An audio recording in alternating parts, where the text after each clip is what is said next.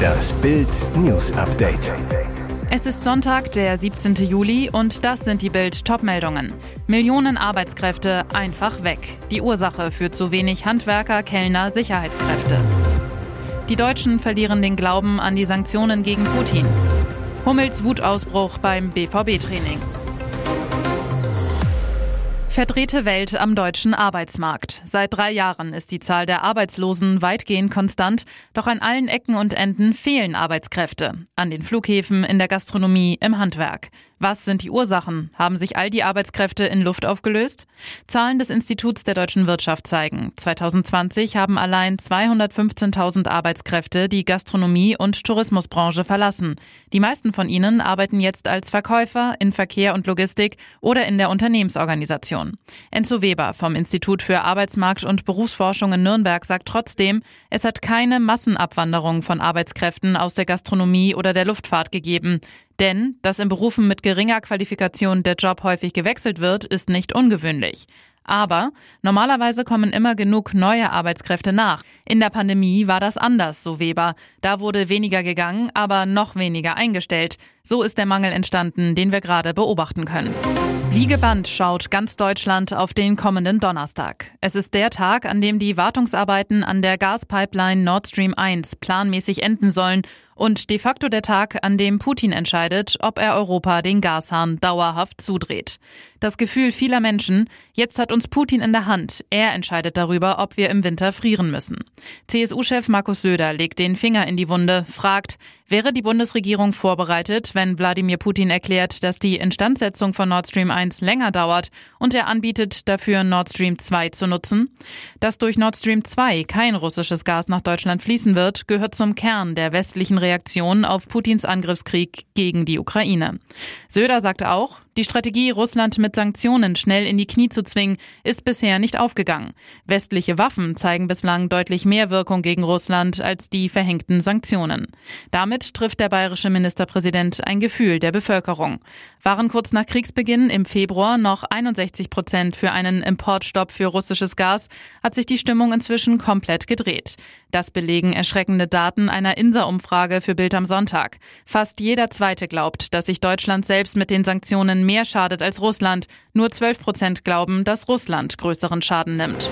Die Gaskrise versetzt Deutschland in Sorge. Für den Fall, dass im Herbst und Winter tatsächlich zu wenig Gas zum Heizen zur Verfügung steht, kann ein Radiator womöglich ein Gefühl der Sicherheit schaffen, sodass man im Notfall nicht ganz im Kalten sitzt. Offenbar ein Bedürfnis vieler Deutschen, denn die Nachfrage nach elektrischen Ölradiatoren laufen per Strom über die Steckdose, erhältlich etwa im Baumarkt, ist in den letzten Wochen drastisch gestiegen.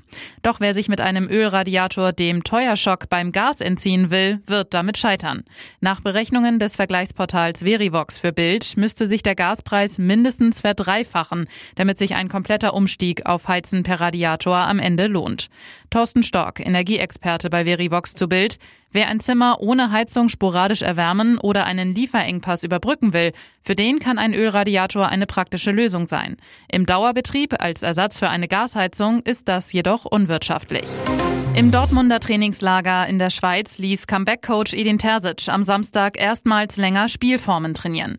Dabei ging es auch schon ordentlich zur Sache. Um 17.48 Uhr, kurz vor Schluss, geht Weltmeister Mats Hummels nach einem Zweikampf mit Jungprofi Kamara zu Boden, hält sich das rechte Knie und schüttelt den Kopf. Lautstark beschwert er sich. Meine Fresse, wie geht ihr alle rein, ihr Vollidioten? Setzt sich an den Rand und lässt sich behandeln. Schnell geht's aber weiter. In der letzten Aktion des Spiels kann Hummels das Gegentor auf einem Minitor nicht verhindern, läuft anschließend durch in Richtung Stuff. Aus der Emotion heraus beginnt Hummels nochmal zu brüllen, beschwert sich über die Härte im Training. In dem Moment jedenfalls offensichtlicher Ärger beim Weltmeister, der in der vergangenen Saison mit Patellasehnenproblemen zu kämpfen hatte. Bei der neuen Konkurrenz um Schlotterbeck und Süle will Hummels topfit in die Saison starten, schob im Urlaub Sonderschichten. Klar ist, die Saison beim BVB ist eröffnet. Der Kampf um die Stammplätze ist voll entbrannt. Später hatte Hummels aber auch wieder Spaß, warf unter anderem mit Adiemi und Bellingham einen Football durch die Gegend. Schwerer Unfall im Saarland. Zwischen Dillingen und Saarlouis knallte ein Streifenwagen gegen ein Auto. Drei Polizisten, ein Festgenommener und der 30-jährige Fahrer des gerammten Autos wurden verletzt. Laut Landespolizeipräsidium hat sich der Unfall am Freitagabend gegen 23.30 Uhr ereignet. Demnach war ein Funkstreifenwagen der Polizeiinspektion Saarlouis im Rahmen einer Einsatzfahrt von Dillingen nach Saarlouis zur Dienststelle unterwegs. Im Fahrzeug eine Fahrerin, zwei Einsatzkräfte und eine zuvor festgenommene Person. Der 30-jährige andere Fahrer war eben an der Ausfahrt Dillingen Süd der A8 abgefahren und fuhr nun zeitgleich in den durch eine Ampel geregelten Kreuzungsbereich am Röderberg. Dabei kam es zum Crash. Aus Neutralitätsgründen übernahm die Polizeiinspektion Saarbrücken-Burbach die Ermittlungen. Noch ist unklar, wie es zu dem Unfall kommen konnte. Und jetzt weitere wichtige Meldungen des Tages vom Bild Newsdesk. Gepäck- und Personalprobleme bei Deutschlands größter Airline. Nach Bild am Sonntag Informationen bleiben allein am Frankfurter Flughafen täglich 5000 Koffer von Lufthansa-Passagieren am Boden zurück. Angeblich, weil die Airports beim Check-in zu wenig Personal haben. Herrenlose Koffer werden jetzt sogar von verschiedenen deutschen Flughäfen per Lkw nach München transportiert. Nach Angaben des bayerischen Verkehrsministeriums lagern aktuell am Flughafen München rund 5000 Koffer verschiedenster Fluggesellschaften, die noch ihren Besitzern zugestellt werden müssen. Aber auch die Airlines selbst haben akute Personalprobleme. Ein Lufthansa-Sprecher zu Bild am Sonntag. Die Krankenquoten bei unserem Bodenpersonal sind stark angestiegen. Aufgrund von Corona-Infektionen, aber auch bedingt durch Überlastung erreicht der Krankenstand hier bis zu 30 Prozent. Beim fliegenden Personal in Cockpit und Kabine ist die Quote deutlich geringer, im einstelligen Bereich. Um 12.05 Uhr am Samstag war das Kapitel FC Bayern für Robert Lewandowski beendet. Im roten E-Audi brauste er aus der Tiefgarage an der Sebener Straße zum letzten Mal als Bayern-Spieler. Schluss nach acht Jahren in München und rund acht Wochen Transfertheater. Tschüss Bayern, hola Barcelona. Die Laune von Lewandowski hatte sich am Samstag schlagartig um 180 Grad gedreht. Der Torjäger strahlte, winkte beim Abschied den Fans zu. Der Grund? In der Nacht von Freitag auf Samstag gab es gegen Mitternacht den Durchbruch in den Verhandlungen zwischen Barca und Bayern. Lewandowski wird für eine Ablöse von 45 Millionen Euro plus 5 Millionen an Bonuszahlungen nach Barcelona wechseln. Er hält bei den Katalanen einen Vierjahresvertrag bis 2026.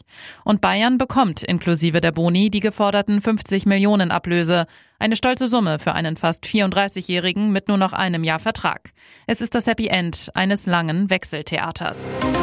Kommende Woche sollten es laut US-Modellen bei uns in Deutschland bis zu 46 Grad heiß werden. Doch von der Mörderhitze ist bei aktuellen Prognosen nichts mehr zu sehen. Wo ist die hin? Bild hat Meteorologe Carsten Brandt von donnerwetter.de gefragt. Die Prognose war vielleicht etwas übertrieben, aber nicht grundsätzlich falsch. Die Hitze kommt, aber später. Am Dienstag sind im Westen in der Gegend um Köln bis zu 42 Grad möglich, so der Wetterexperte. Aber wo sind die fehlenden 4 Grad hin? Das Problem ist, wenn man in der Prognose über eine Woche hinausgeht, werden die Ungenauigkeiten immer größer. Kleine Fehler, die in jedem Modell stecken, summieren sich und können am Ende den Unterschied von ein paar Grad machen, erklärt Brandt. Auch Dominik Jung von Wetter.net sah die 46 Grad Prognose skeptisch. Das schien mir auch übertrieben. Nun sind wir wieder bei maximal 40 bis 41 Grad. Ich sage es mal so, ein Modell, das vor fast zwei Wochen schon die nun kommende Hitzewelle erkannt hat. Respekt. Unbesiegt ins Viertelfinale. Unsere Fußballfrauen gewinnen auch das dritte Gruppenspiel der EM in England. Gegen Finnland gibt es einen 3 zu 0 Erfolg. Für das deutsche Team ist es das erste Mal seit 2009, dass sie keinen Punkt in der Gruppe abgeben. Damals holten sich unsere Mädels den Titel. Am Donnerstag geht es zunächst im Viertelfinale gegen Österreich. Bastian Schweinsteiger zu Bams. Ich hoffe, dass wir ins Finale kommen. Die Mannschaft hat auf jeden Fall die Qualität dazu.